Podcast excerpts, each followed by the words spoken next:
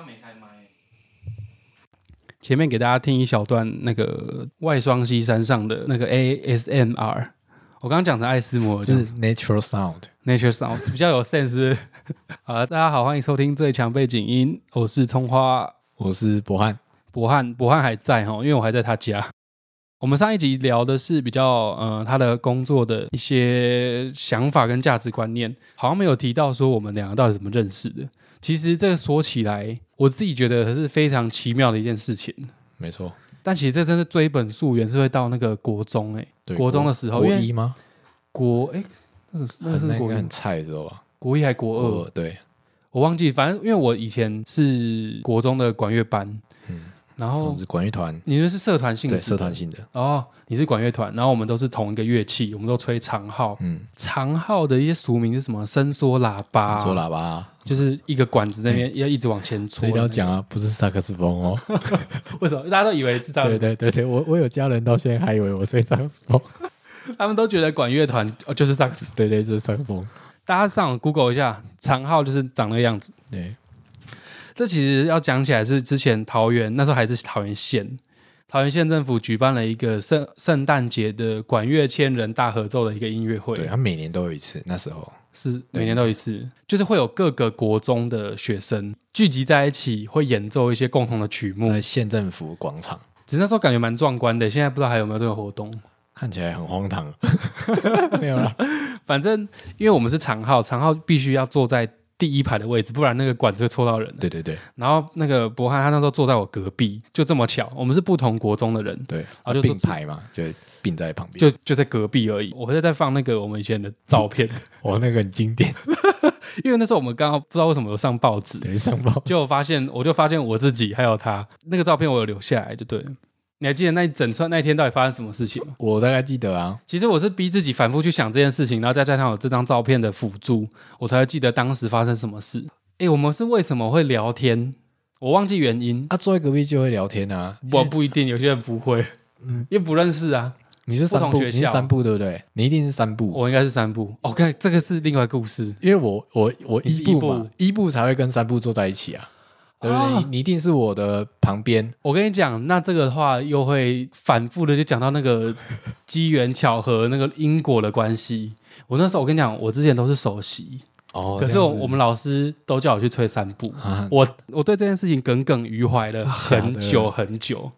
我我不我这样说不好，但是但是叫首席去三吹三步有点伤害一个小朋友的心，你知道，我就是一直在意这件事情很久，啊因为我自己也知道说首席不是都要吹一步吗？那是错误的观念，但但那时候都是这样想的。对，但我们老师是怎样走太前面嘛？他那时候就是都叫我去吹三步，他说，呃，可能三步也是需要比较，就反正他都说三步需要我这种英雄式的喊话，嗯但是我虽然我虽然心里有所不甘，可是我也不会表达什么。嗯，但是现在串起来了，就是好险当初老师有叫我去吹三部，哇，原来有这一段哇，串起来，串起来。然后那时候你就坐我隔壁嘛，嗯，所以是因为这样的聊天。对啊，可能太无聊太冷了吧。哦，原来是圣诞音乐会吧，超冷。就那时候就人真的超多，而且我就记得蛮冷的，场面看起来也是很壮观的啊、对吧？那个空闲的时间也蛮多，所以聊天啊。长浩本来就很爱聊天啊，对不对？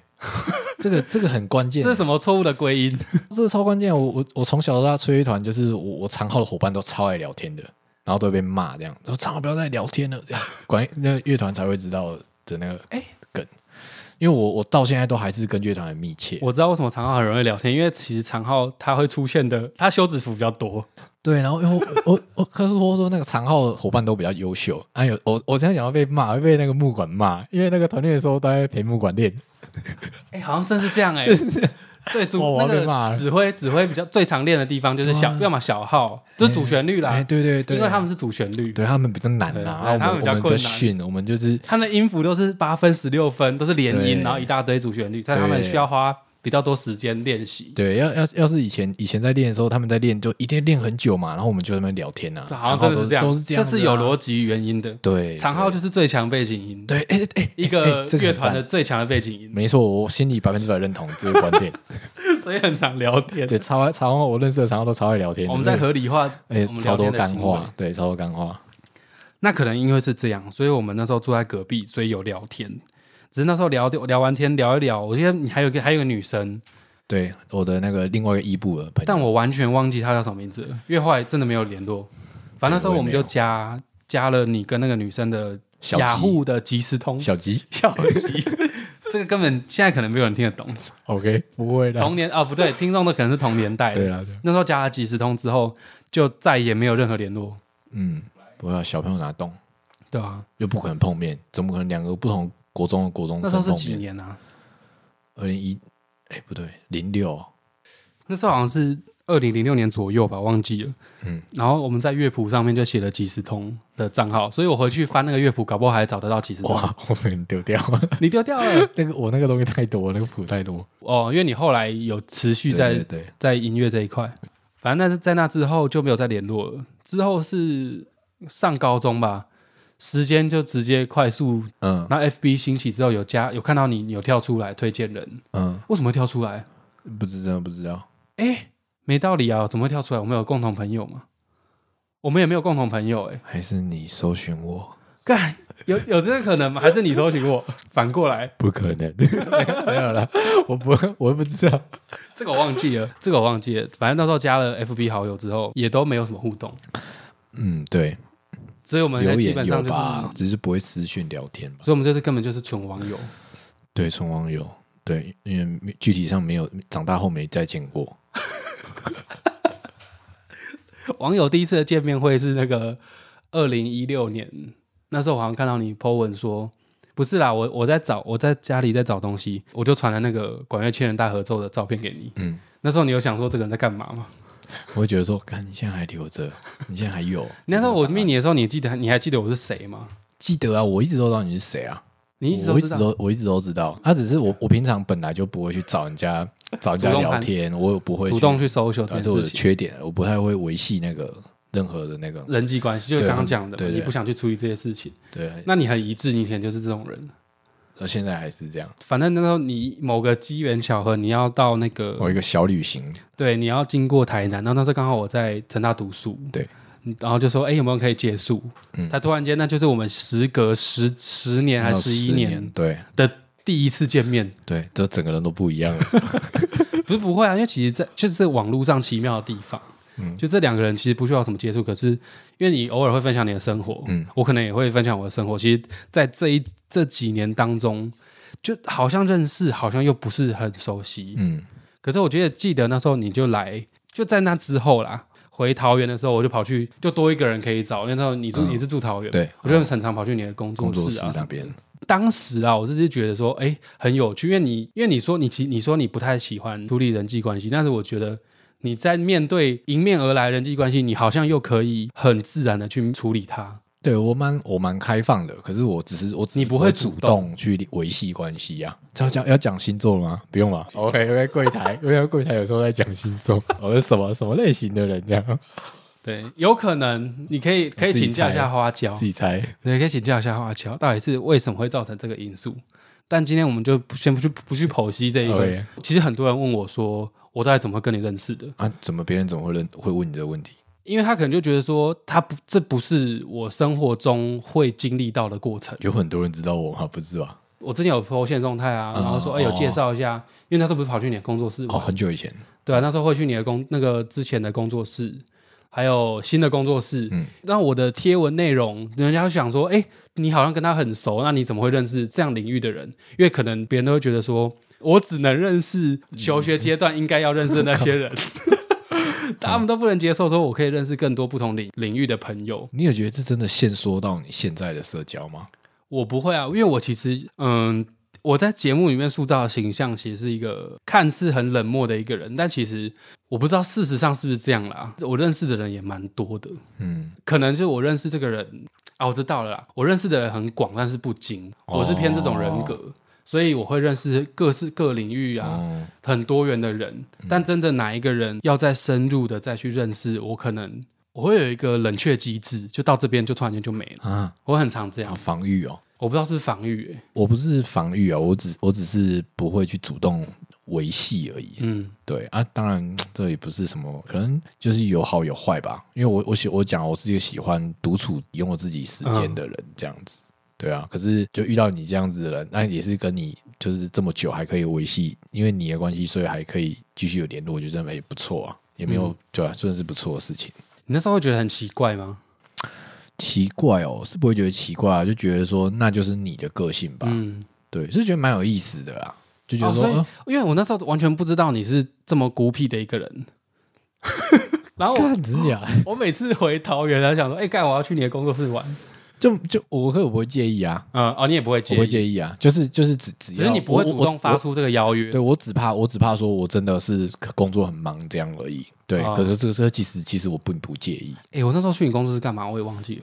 没有啊，你就是来，然后可能可以在那边发呆，或是划手机，划，就是在那边休息什么的，就有个去处，哦就像你去咖啡厅啥都不做这这种感觉哦因为。我那时候不喜欢待，我不喜欢待在家了，嗯，我不喜欢待在家啊，。因为因为我工作室都很舒适啊，嗯，对啊，反正就反正就是做一些一些不就是很日常的事很日常的事情，对，完全不是说什么哦什么什么社交要很聊天隆重，要干嘛？也可能是没有没有，也可能也是因为这样，所以你不会觉得很很排斥什么的吧？对对对对对，并不需要花很多什么社交能量啊。嗯，啊，我就是不喜欢社交能量的人，所以不喜欢社交人这样。你不想把精力放在那上，对对对，不感兴趣。可是好像也不会说因为少了共同的话题，呃，见面会觉得很尴尬或什么，好像也也没有发生过这种事情呢、不会啊，就就是就是各位听众生活中有没有这种朋友啊？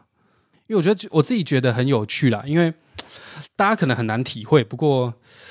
我我就想要记录一下这个我自己觉得很呃很有趣的这个认识的过程。因为我在我的眼里，哈，他就是啊，你不喜欢人家叫你 Steven，对，那叫博 我就要叫 Steven。没有，其实我私底下和跟我同学介绍他，我都叫他吴老板，因为他在我眼里就是一个独立创业、独立自主的一个皮件师傅。叫他老板应该也不为过，他就是一个独立的一个企业主。这样讲又太大，太大太大，然后小工作室，一个呃，但是他就是老板，所以我之前都叫他吴老板。我之前认识他十年来这个重逢，到后来比较密切接触，对你对我的印象都是一个。我我之前跟你讲过，我是认为你是一个艺术家，嗯可是你好像对于这个词你是觉得太沉重，是是？因为我我真的是觉得，以你的工作的性质，还有你对音乐的喜好，还有整个人呈现的生活态度，你过日子的那种很惬意的那种感觉，还有你工作环境的这整个氛围，我觉得这就是我我所认为的一个很艺术家的精神呐、所以我才说你是艺术家。嗯，我了解。可是我对艺人家说我是艺术家的，我会有点敏感，就是说那种警铃会有点响起，我想说是好的还是不好的？应该说，我会 judge 我自己说啊，我我真的是像艺术家这样子吗？也许你，也许看我的那个外外表呈现出来的样子，你会觉得说，好像我做这个东西就是手工艺，然后很很有艺术性，或是我喜欢音乐艺术。可是我会觉得，哎、其实我很务实的在做这每一件事情。然后我会觉得，我会觉得，嗯，我这务实的那一面，能够让我自己被别人觉得是像艺术家吗？你是觉得艺术家不够务实，还是我这样？我就我就知道这一定要挖洞给我跳，可也不是这样。就我觉得，我觉得感觉，当然我心里很崇高的那个，比如说像是艺术家或像职人这样子那才是我心里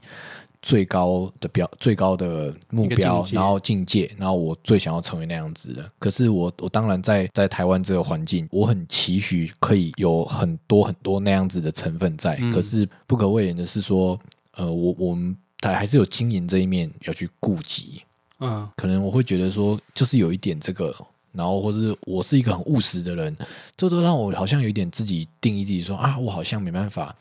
真的这么的所谓的一生悬命的那种那种的的感觉。可是我很想要成为这样子的人，只是我不知道别人是觉得我是什么样子。你哦，你觉得你还没有到达那个 level 吗？对，可是我真的很想要到达，就是所以那样子。等到你可能真的自己也肯定自己是艺术家，你就可以承担这个词。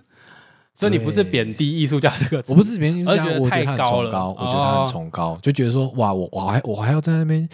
我还要在那边想 FB 内容，我还要贴，我还要拍漂亮的照片，我还要贴文，你觉得还要这样哎迎合世俗的喜好，稍这不叫微艺术家。稍微有一点迎合，然后可是哦当然也是有很多为了为了其他的现实的考量，必须得必须呈做。现，嗯，我必须呈现我我在做的所有一切，然后我都觉得说啊，其实我就看一些欣赏的职人，他们也不见得会这么在意这些事情，可是也许是。也也许是我们在这个环境下，嗯或者说现代这个网络世界，嗯。好像不得不这么做，并不是说这么做是错的，嗯。而是好好像离那种很纯粹的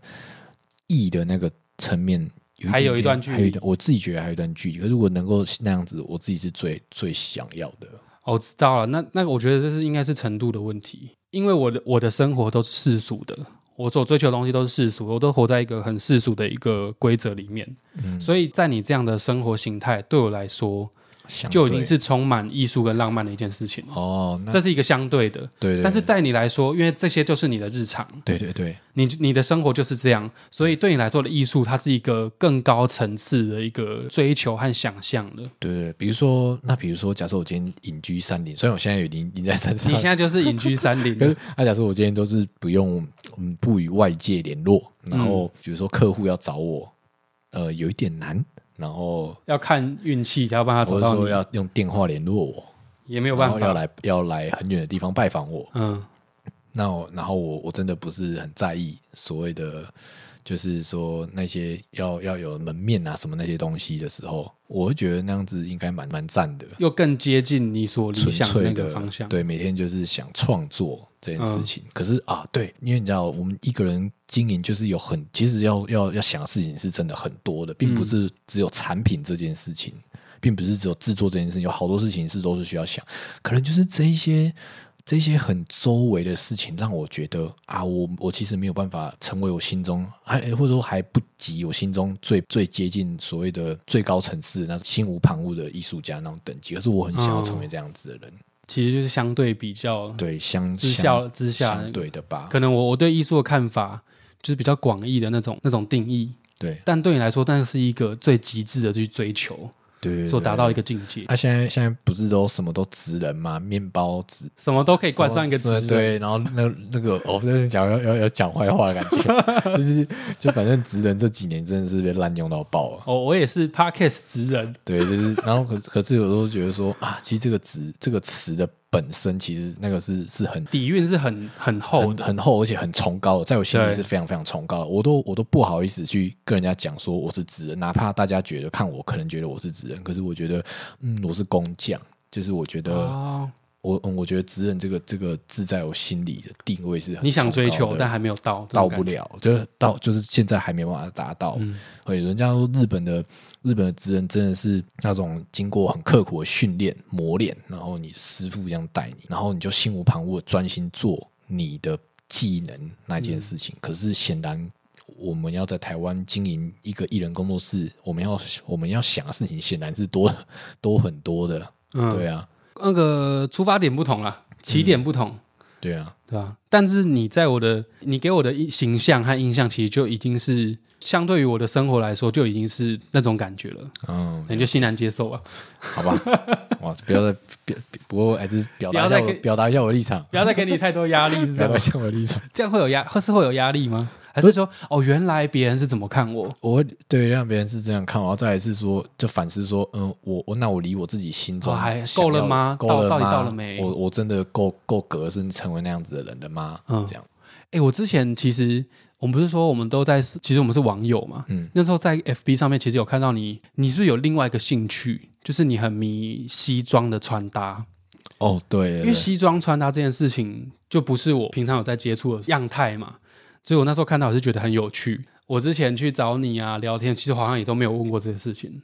对，因为但我觉得我蛮好奇的。不是每个人都感兴趣这种事情嘛。简单说起来，就是说，其实我会觉得，嗯，这件事我们就要把它叫做，呃呃，绅士装的穿搭，绅士风格的穿搭这件事情好了。广义人家就哦，你就是西装穿搭这样子，哦但它其实范畴是比较像是经典男装。如果我们就把它叫做经典男装，这个会是最精准的定义，倒不限于说、啊一定要穿西装。嗯，哦，那经典男装就是男装从过去到现在的演变，它有一个审美的标准在。嗯嗯那我会喜欢这件事是，当然，呃，实际是从学生时代开始接触的。这么久前，对，因为其实我觉得，我们每个人出门就是要穿衣服，然后，呃，我们也会，我，不能否认所谓穿搭。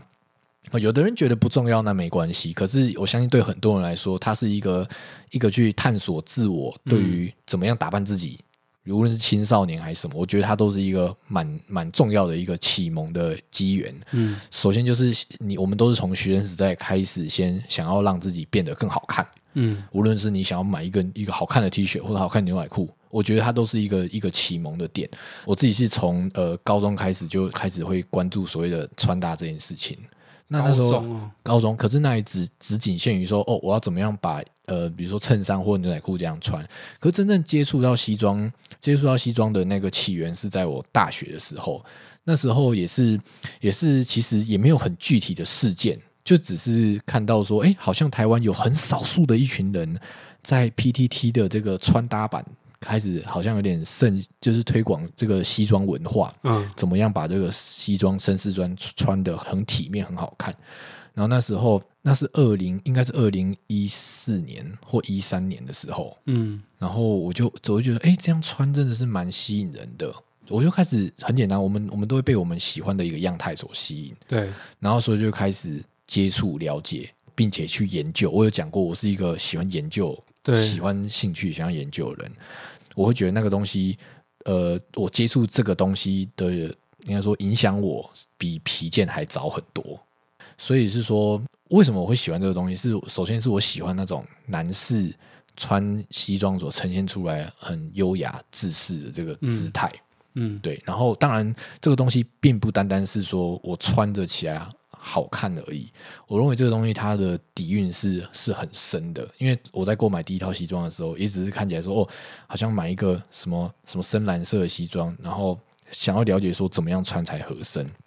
可是后来渐渐了解之后说，哦，其实它的那个剪裁啊等等的很多都是很有很多东西可以研究的啦。嗯就是当初接触西装的时候，只是单纯很喜欢这样的穿搭风格，就像有人喜欢美式，有人喜欢日式，嗯很简单，就是一个喜好的取向、风格风格的选择。可是后来就真的是呃，我喜欢研究东西，所以就对它做了更多的研究与了解。哇，这个这个领域真的是很深呐、比如说我们买西装，我们可以去买成衣，也有可能去买定制。嗯所以后来后来我就我就有接触到定制西装的这个这个领域。嗯对啊，那我就我就觉得说，我真的很喜欢，就那个男士呈现出来很优雅、自视的那种气质也好，嗯，哦，或是说文化也好，因为对文化对，嗯因为西装它是一个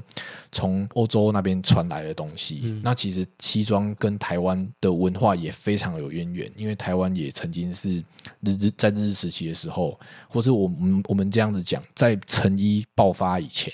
成衣的那种爆炸消费兴起以前，其实衣服都是定做的，不是吗？嗯嗯，对，日本日服也是有那种定做的文化存在很。早期在成衣之前，大家穿衣服其实都是定做的。对那那时候其实最多就是裁缝师，嗯我会觉得这个东西很棒，就是它曾经就是一个世界共通的一个文化。嗯那可是也许就是因为近年的这个时尚或消费这个兴起，让人们渐渐的就就是有点像是说，觉得这种好像没那么重要，因为我有很多选择了，我有很多呃，比如说 T 恤更休闲样态的选择，并不是说呃西装这件事情多伟大多伟大。那我会发现说，其实诶，西装其实并没有一般人想象的这么遥远哦。像是你们会说，好像好像很少人会这样喜欢穿西装，可是其实很多人上班要穿西装，对吧？上班族吧，上班族，嗯那或是很多服务业要穿西装，对吧？嗯然后或是再来讲，说面试，你也会想说，人生第一套要买西装的时候，什么？有可能是面试的时候，你想要呈现一个体面的样子，嗯。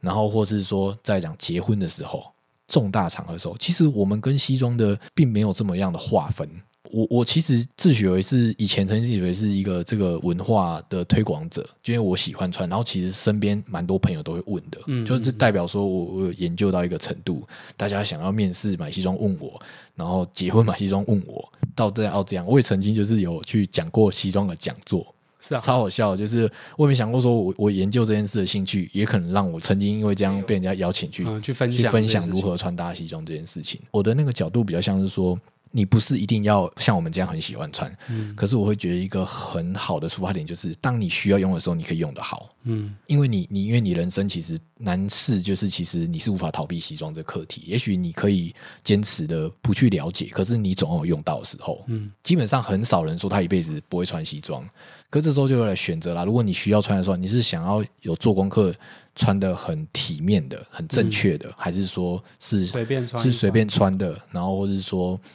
穿起来人家会觉得你看起来哪里怪怪的？那有这时候就会有人说，呃啊，这个审美是不是很主观的？嗯你觉得呢？你觉得审美很主观的这件事情，你是怎么看待的？你说我吗？对啊，对，其实我我我对这件事情就是，我觉得它没有什么好或不好，嗯，只要不要影响到别人，造成别人的困扰，它它就是一个好的事情。对那审美这件事情，就是我找到不止我自己觉得好看，我找到一群人跟我一样有一样的想法，那我就会认为这个是对的事情。嗯呃，可是我我在那个嗯在了解男士服装这个过程中，我就会有时候听到说，有的比较持反面意见的会觉得说，哦，这个很主观啊，就为什么西装一定要那样子穿？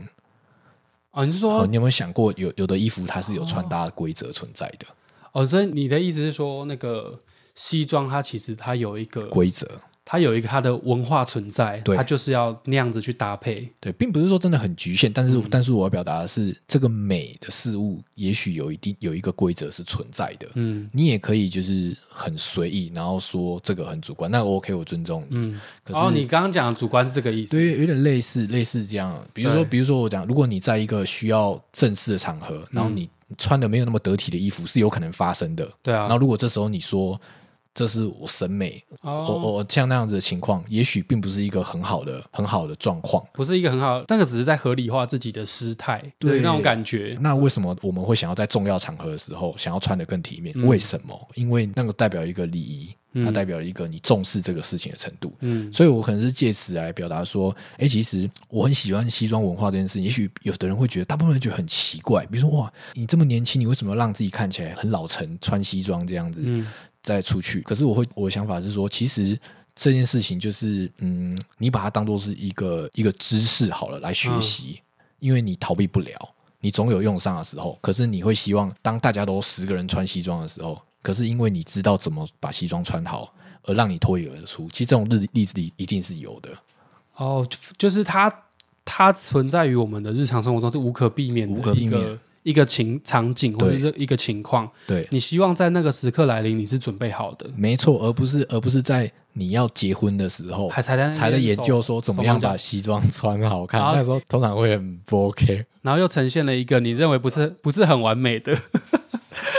没错你是怕说到时候没有呈现一个很完美的状态。就是说，其实呃，对，就是就你你早晚都要接触，那你我们应该用一个开放形容词把它当做知识来学习，因为你早晚都要用到。但我觉得应该也是你，你发现你认知到这个事实之后，然后你再去研究，发现它有它迷人之处。对对对对对，我当然不是这么务实的角度去看待它啦，我只是说站在一个一个想要跟人家分享的角度来说，而说或者说、嗯。你也或者说大家不用觉得那么这个文化那么那么奇怪，其实它很贴近我们的生活的。哦，只是你在跟别人分享的时候，你会用这个角度切入，就是说说服他说你都会遇到。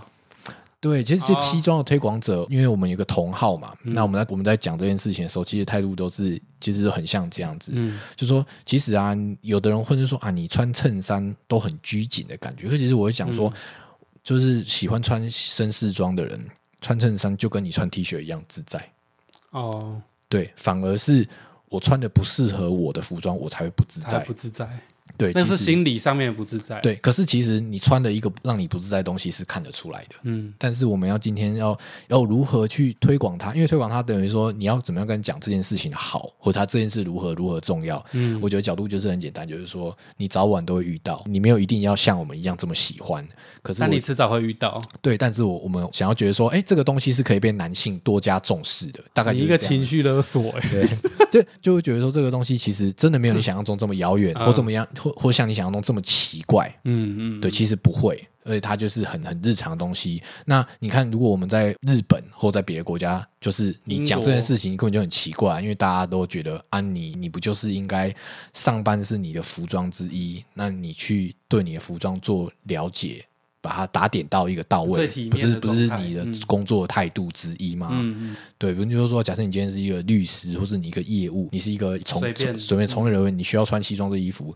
我会认为那个西装基本上就包含了你的专业在。好像很多影集，他对西装其实都蛮考究的。哎，其实很多啊，但很多。对，但是只是这个都不会被一般人发现。可是当我们知道这件事情的时候，好像再去看这个影集，就会觉得某些画面很好看。没错，可是外行人可能看不说不出来到底哪里好看。对，有所研究的人，他是哦，原来这边他有按照该呈现的样子，对他的时代和背景，他的典故，对他有符合那个状态，所以呈现出来会让大家觉得好看。原因就在这边。对，而且也在说好看，就是说，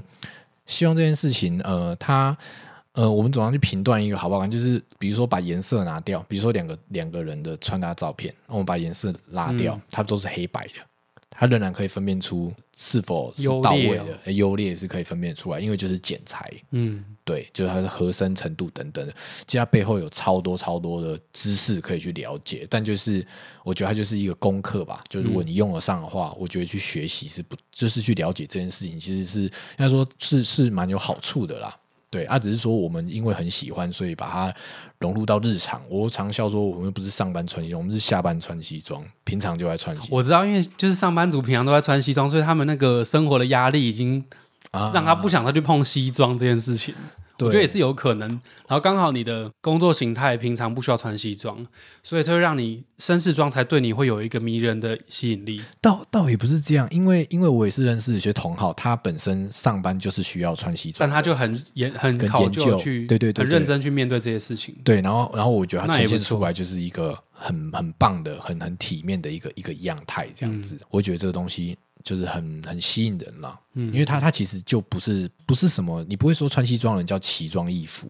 不不会嘛对，他他穿的好看，你可能就哦，这个人看起来很专业，很有他的，就看起来好像比如说很有公信力或者很信任的感觉。嗯其实我们我们我刚刚讲，你在重要场合想要穿西装，就是为了给人家这种感觉。对，呈现一种信任感给别人。对对对，可是要要是你你没有把这件事情做到的话，会发现说，哎，你这人好像怪怪的，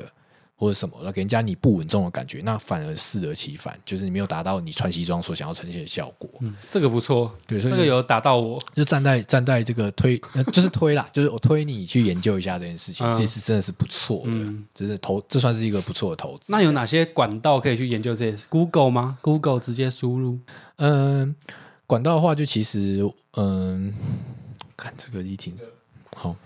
反正要可可是不讲，可是不讲又很奇怪自，己去查。可实际上超多很烂的内容农场，你知道吗？哦这种这种十大 NG 西装这样穿，那个都是垃圾废，就是废文这样子。哦我不知道怎么描述这件事，就这个资讯你去 Google 的话，其实超多杂讯的。嗯哦，很多杂讯。可是我又不能说，那你去去 Google 谁，这样又很武断。嗯对，所以我再告诉你，哦，我知道了啦。我不知道怎么讲这个。对于这方面想要研究的，你就大家去私讯 Steven 的账号，这样可以吧？这样你如果有人真的是真心想要来请益，但你可以判断他的来意啊。那如果真的有人这样来问你，你可以提供他几个比较你觉得还品质不错的一些管道给他。那么就我们不在不用在这边，反正说不定也不会有人密你。对不是，可是你想，我会陷入一个毛病，就是我想要提供精准的、嗯，精准的资讯，没关系，我就是把球丢给你，到时候你自己去烦恼，等遇到再说。因为西装也是我一个话匣子，就是我觉得它影响我很深。因为其实其实啊，从这些事情都可以看到你做事情的态度就是投入。嗯，就今天原本是要很轻松的去聊一些我们两个认识、认识的过程啊，对或是相处上面的事情，又突然间又很投入在一些很专业的这个生活态度。但我觉得这也没什么不好，其实就借由录音，可能在从中再更认识，我我不小心就认真模式了，我很容易这样子。很好听众大家听一听，应该会觉得收获很多。不然之前有那个同事说：“哦，我不知道你们节目的内容是什么，感觉好像没什么知识内容。”哦，我整个就是哦，真的吗？对所以所以我就说没有啊，就是觉得很觉得西装这样很帅啊，所以就就喜欢的这样。这个才叫没有内容嘛。对，刚刚我们讲那一段其实都是有一个原因，跟大家比较细说的是真正喜欢的来由啊，或者什么之类的。然后其实这就是你一个生活态度。对，然后觉得他好，我现在讲到说这个东西跟我工作的连接，嗯就是因为嗯，我的品牌工作室会长这个样子，我觉得跟我喜欢西装这个是有很深很深的关联的。哦，因为它其实是早于你研究西装是早于你开始投入没错皮件的行业之没前错，没错。那我喜欢这个东西，可能对于我的审美就有一定的建立。我正在建立我我对于我喜欢或者我觉得美的东西，已经嗯一直在建立。那还有一点就是说，所谓定制文化，我觉得这个东西不到可能一般人就会比较比较陌生。什么叫定制文化？你有想过，你买一个商品要去选择好多好多的细节，嗯，然后可能等个好几个月，你才可以得到这个商品。一般我们消费，其实这种经验是没那么常见的。大家都要立刻获得。选颜色啊，就下单，然后后天到货这样子，大部分都是这种样态。可是，在我在我在做工作室的时候，呃，最常最常就是得到了这些比较不了解我们工作，会问说啊，你这个东西那么贵，还要等那么久，谁要你那么贵，我干嘛不去买名牌？嗯，这个是一个很简单、很简单的质疑啊，就很简单的问题。嗯那我就会思考说，对啊，为什么我我我从来就没有想说这是会是问题耶？嗯，我就觉得说，我都不觉得有什么问题啊。我我之所以会觉得说这件事对我来说这么自然，就是因为我接触了西装文化。当我在接触这些事情后，我很早就已经不再需要所谓的名牌，哦，对不对因为？西装它并没有没有，本身就没有什么，没有没有什么说，哦、我我穿这个是要让人家知道我这什么牌子的。我很早，我们我们这个同号很早很早就已经没有这个不会说哦，这是阿玛尼，这是 GUCCI，不会不会，绝对绝对不会有人讲这种话。这是太怂，了一一看就知道来乱的。就是我一穿着一个很体面的，我从头到尾，大家不会去在意你到底是什么品牌，而是看你呈现出来是不是正确的、对对对，正确的穿搭。对你穿起来整体来看是不是一个体面的，或是很适合、很适合、很适合你的嗯品品？牌就不是重点。品牌这样讲，也许我们会买一个什么欧洲的皮鞋，可是你怎么可能会知道那什么牌子？我根本就不在意你在不在意啊！那如果它是名牌，那只是刚好巧合说，哦，这个名牌的厂商他做出了一个有符合到你们审美观的一个，对对，有些有些东西一个单品有可能是这样，有些是这样子，但是有可能，那它不是绝对。对，不不不一定是这样，常常嗯也不是这样子的。对就是你可以说，我们选择品牌可能本来就大家都不是这么熟悉，因为它并不是一个很大众市场的商品。嗯所以说我本来就知道，说我去定做衬衫，我去定做西装，我去定做这个西装的裤子，它本来就不是名牌啊，我根本就不 care 这件事情，我只是要它穿起来是我很爱的样子，然后这个东西是符合我的。很符合我的个性，符合我的喜好，符合我的气质，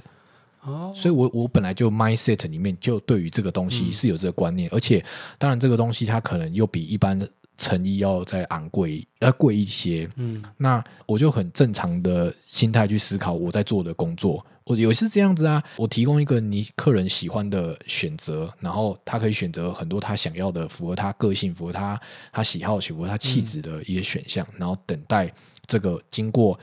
客人与工匠一起讨论之后所等待而出来的一个一个作品。嗯，我觉得这过程是在就是我的工作跟你认为它是一个合理很对对且必经的过程？对，然后我觉得这很这很棒啊，我没有觉得这个有什么困难的点。嗯嗯，对，那这个东西本来就会比较贵一些，然后我也不会觉得它对我有什么困境，或者说我不了解这个文化。哦，所以源头就是因为你曾经研究过，还有而且并投身在在就是这个兴趣西装这个兴趣里面，西装。你刚刚诶，西装那个专有名字叫什么？经典男装哦，经典男装，经典就是你在投入在研究经典男装所建立的这个价值观，然后刚好又可以符合到你你现在在从事这个皮件对工作模式这样子。哦，对，因为我们在定做的时候，我就在跟师傅沟通啊，我说这个衣服要怎么做，嗯所以你能够很顺利、很顺畅去接受这样的价值观。哎，没错你，认为就是这样？就是这样啊，这嗯个就是事情就是这样，而且而且我确实我认识了一群人，他们是愿意为了默默无名的一个商品。品牌或是工匠默默无名哦，就是大家都大部分人都不了解，嗯。有很像我，也是大家都不认识我，可是他提供一个很棒的手艺嗯。或是一个商品、一个服务，我很喜欢这样子文化的东西。就不去追求一个很世俗表面的，我不要讲他世俗啦，因为他们提供的应东西应该说哦，对，也不是说他世俗表面，而是说他提供了，并不是刚好不不是你要的，但你你不会去在乎那个，对对对，你在乎的是他是否真的有用心，而且是是否真的是你要的，对对没错，就完全克制属于你要的那个专属定制的物品。对，没错。所以，所以有的人会觉得说，哇，你这样子，你的你的那个，呃，你是不是要呃跟名牌经品牌联名竞呃竞争？哦竞争他说啊，那这样子人家就会选择名牌，我干嘛去买你的商品、你的那件？他讲这种话就表示哦，那你可能不是我们对，也许也许 就是就就是说，嗯。他人没有，人家只是善意，我要善意判定啊，我哦善意我都善意判定，嗯。我都会跟他解释说，就其实其实我的客户里面，应该说他们不一定不是消费不起名牌的东西，对，可是他们就是也许是也许是名牌无法提供他要的东西，嗯。然后他来我这边，他有他愿意为了一个欣赏我的工艺而付出金钱，然后跟我购买我的手艺，我很欣赏这样子的这样子的交易过程。那我因为我我以前就是这样子去购买，像一个师傅购买一个衣服、一个衬衫、一个裤子，所以我来说是是很合理很自然的自然？就是很自然。只是他当然一般消费者，你没有这个经验，你会觉得这一切好像很。好像你你不知道如何进行，我知道怎么样再去再定义我对你的一个形象的看法。我觉得你是一个浪漫的人，对这些执着，这其实都是你一个浪漫的表现，所以我才会觉得说你是艺术家，因为我认为艺术家他可能某有某个执着的点，他的生活态度很浪漫。我觉得我之前会把你讲成艺术家，可能是因为综合这些原因，然后再加上我今天听你去讲这么多事情，我觉得综合起来应该是这样，这就是你的浪漫。是因为对美的追求吗？对，嗯你对美有自己一个很执着的追求，并且它不是没来由的，不是没来由凭你的情绪化的表现，而是它真的是有它的根据和它有很严谨的一套去参与、投入研究等等的过程。对吧、还有一点，也许一个一个我喜欢的点，也就是你看，又是一件本来看似跟我工作无关的东西，嗯，它其实可是它就是一个环环，相扣可。是其实全部都跟我现在做的工作有很大的关联。对，因为实在是很难跟人家解释这个，因为它很大一串嘛。这个不是三言两语可以带对过的事情。对对对对，你可能说哇，你是大部分人认识认识我都会觉得啊，你是一个喜欢穿西装的的皮件工匠，很多人会这样定义我。哦，就是很表面的标签。对，可可是可是其实你你也把这两件事拆开也没有什么关系啊，就觉得说哦，那也许我的皮件了不起，就呈现一点绅士的文化的风格，可实际上对我整个工作的模式或是想法里面，其实它全部都是连贯在一起。我我我也是像裁缝一样，不过我做的是皮件，你知道你刚刚那些东西 都会变成最强背景音贴文的 hashtag。我有这么夸张吗？不是，我是说，我是说那些表表面的标签哦，也会变成我们的 hashtag 啊。它，但是它背后其实是有一段很长的故事，对，其实。其实要要讲就是两句话也可以讲完，可是就是实际上对我来说，它的意义是深远的，连接是影响。我觉得不，我觉得很棒哎，就是我。就我，我最近其实开始感激我自己在做 podcast 这件事情，嗯我在感谢自己。很棒，我因看你很为除了就真的在这一段过程中，我真的更认识我身边的或者我自己的故事，还是我朋友们的故事。因为我觉得做这件事情不只是发表自己的想法，我觉得更难能可贵的就是，比如说像今天这样，我感觉我又更认识了我的朋友，又更认识知道，因为有些事情并不是说在通讯软体上面随便讲几句就结束的事情。有些事情真的是真的面对面聊，才聊得出这个话题的背后真正的蕴含的意义。我觉得这个事情、到目前为止，我都是非常很，我觉得我我现在还有热情在做这件事情了，我都觉得很开心。就让你有不一样的刺激跟体对，去体会到各种更不一样的别人的生活态度，这也是我们一直以来的节目宗旨。今天听到这边，不知道各位听众有没有什么特别的想法，或是说听完 Steven A K A 博汉 A K A 吴老板，就是听听到他分享了这么多。啊，他对美的执着和对艺术的看法，那大家有没有什么可以一起来交流的地方，或是说你觉得他就单纯的好，也可以来赞美啊、鼓励，我觉得也都很欢迎，就可以到我们的 IG 去搜寻我们的频道“最强背景音”，跟我们有更多的互动。最重要的是，希望大家听完之后，也可以跟朋友们讨论，或者说把这一集分享给他们听。体会，就是这些其实跟我们生活很贴近的美，这些东西离我们并没有那么遥远。嗯，对，这是我想要表达，我这些东西不错不，错。并没有那么遥远。好啦，那我们等一下要吃什么？我们等一下哦，你也要推荐等一下要去吃的地方？我不要我们要推荐等一下要去吃的地方哦，那你那你结尾还是逼你要推荐一个食物？推一个食物哦。我喜欢，其实我最各种各种料理里面，我最喜欢其实是类似台菜，菜对对，你你有讲过对，就做菜。嗯我实在是无法去形容，就是那个人那个人家里的味道吗？魅力，那个魅魅力的地方在哪里啊？就是呃，我我觉得那个一一克一克什么什么餐，你什么餐，我觉得那个就是单纯的没有很吸引我。可是我觉得，我觉得桌菜的文化就是这道菜可能是某某的的师傅或者来哪里的大厨的拿手菜。然后那一道菜就是看起来像是哦，投注了他自己的心力，对对对并不是用中央厨房的一个食谱做出来的。我不我不能这样讲，只是单纯觉得说，在那个文化里面，他除了这个一个圆桌里面，除了桌上的菜以外，嗯，比如说这个互动，这些人坐在这个圆桌上，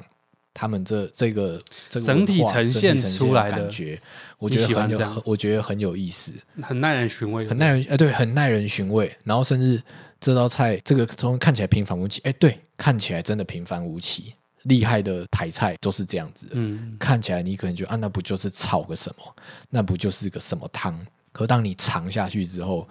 你就会觉得说，我、天啊，这个滋味是如此的丰富，或是真的觉得它真的非常非常的好吃。嗯，对。那我我想要推荐的台菜餐厅，呃，是那个前阵疫情前我去吃叫金蓬莱，嗯，对，金蓬莱在天母，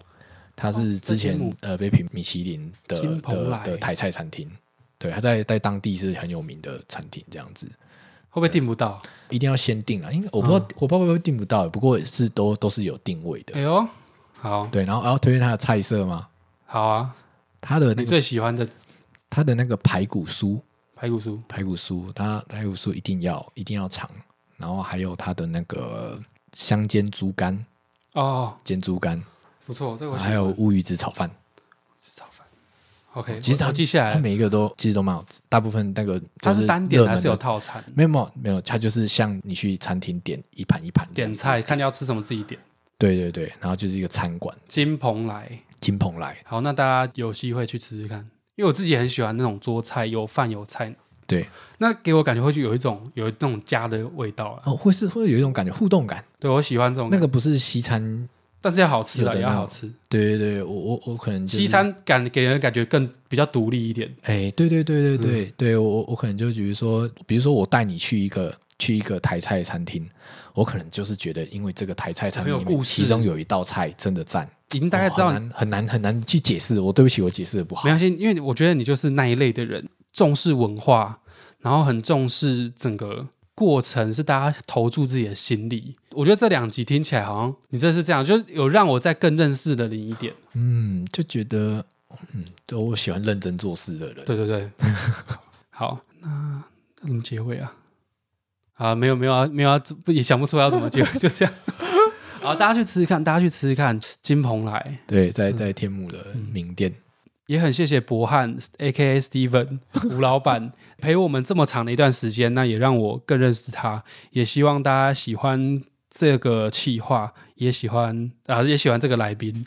谢谢大家可以去他的页面看看，我觉得是一个非常用心在投入一一件事情的一个人，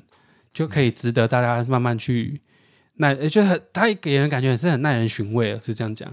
嗯 OK，这样可以吧？不要说你是艺术家，对你来说太沉重的一个负担。对，呃一个称号我们大家也在尝试了解自己啊。那我也祝你早日成为艺术家。谢谢，好，谢谢大家，拜拜。谢谢，拜拜。哇，怎么办？我觉得好，我也没想过说我我研究这件事的兴趣，也可能让我就是就是有曾经因为这样被人家邀请去去分享如何穿搭西装这件事情。对，然后我的我的我的我的例我的推我的那个角度比较像是说，你不是一定要要要要像我们这样很喜欢穿，可是我会觉得一个很好的出发点就是，当你需要用的时候，你可以用的好。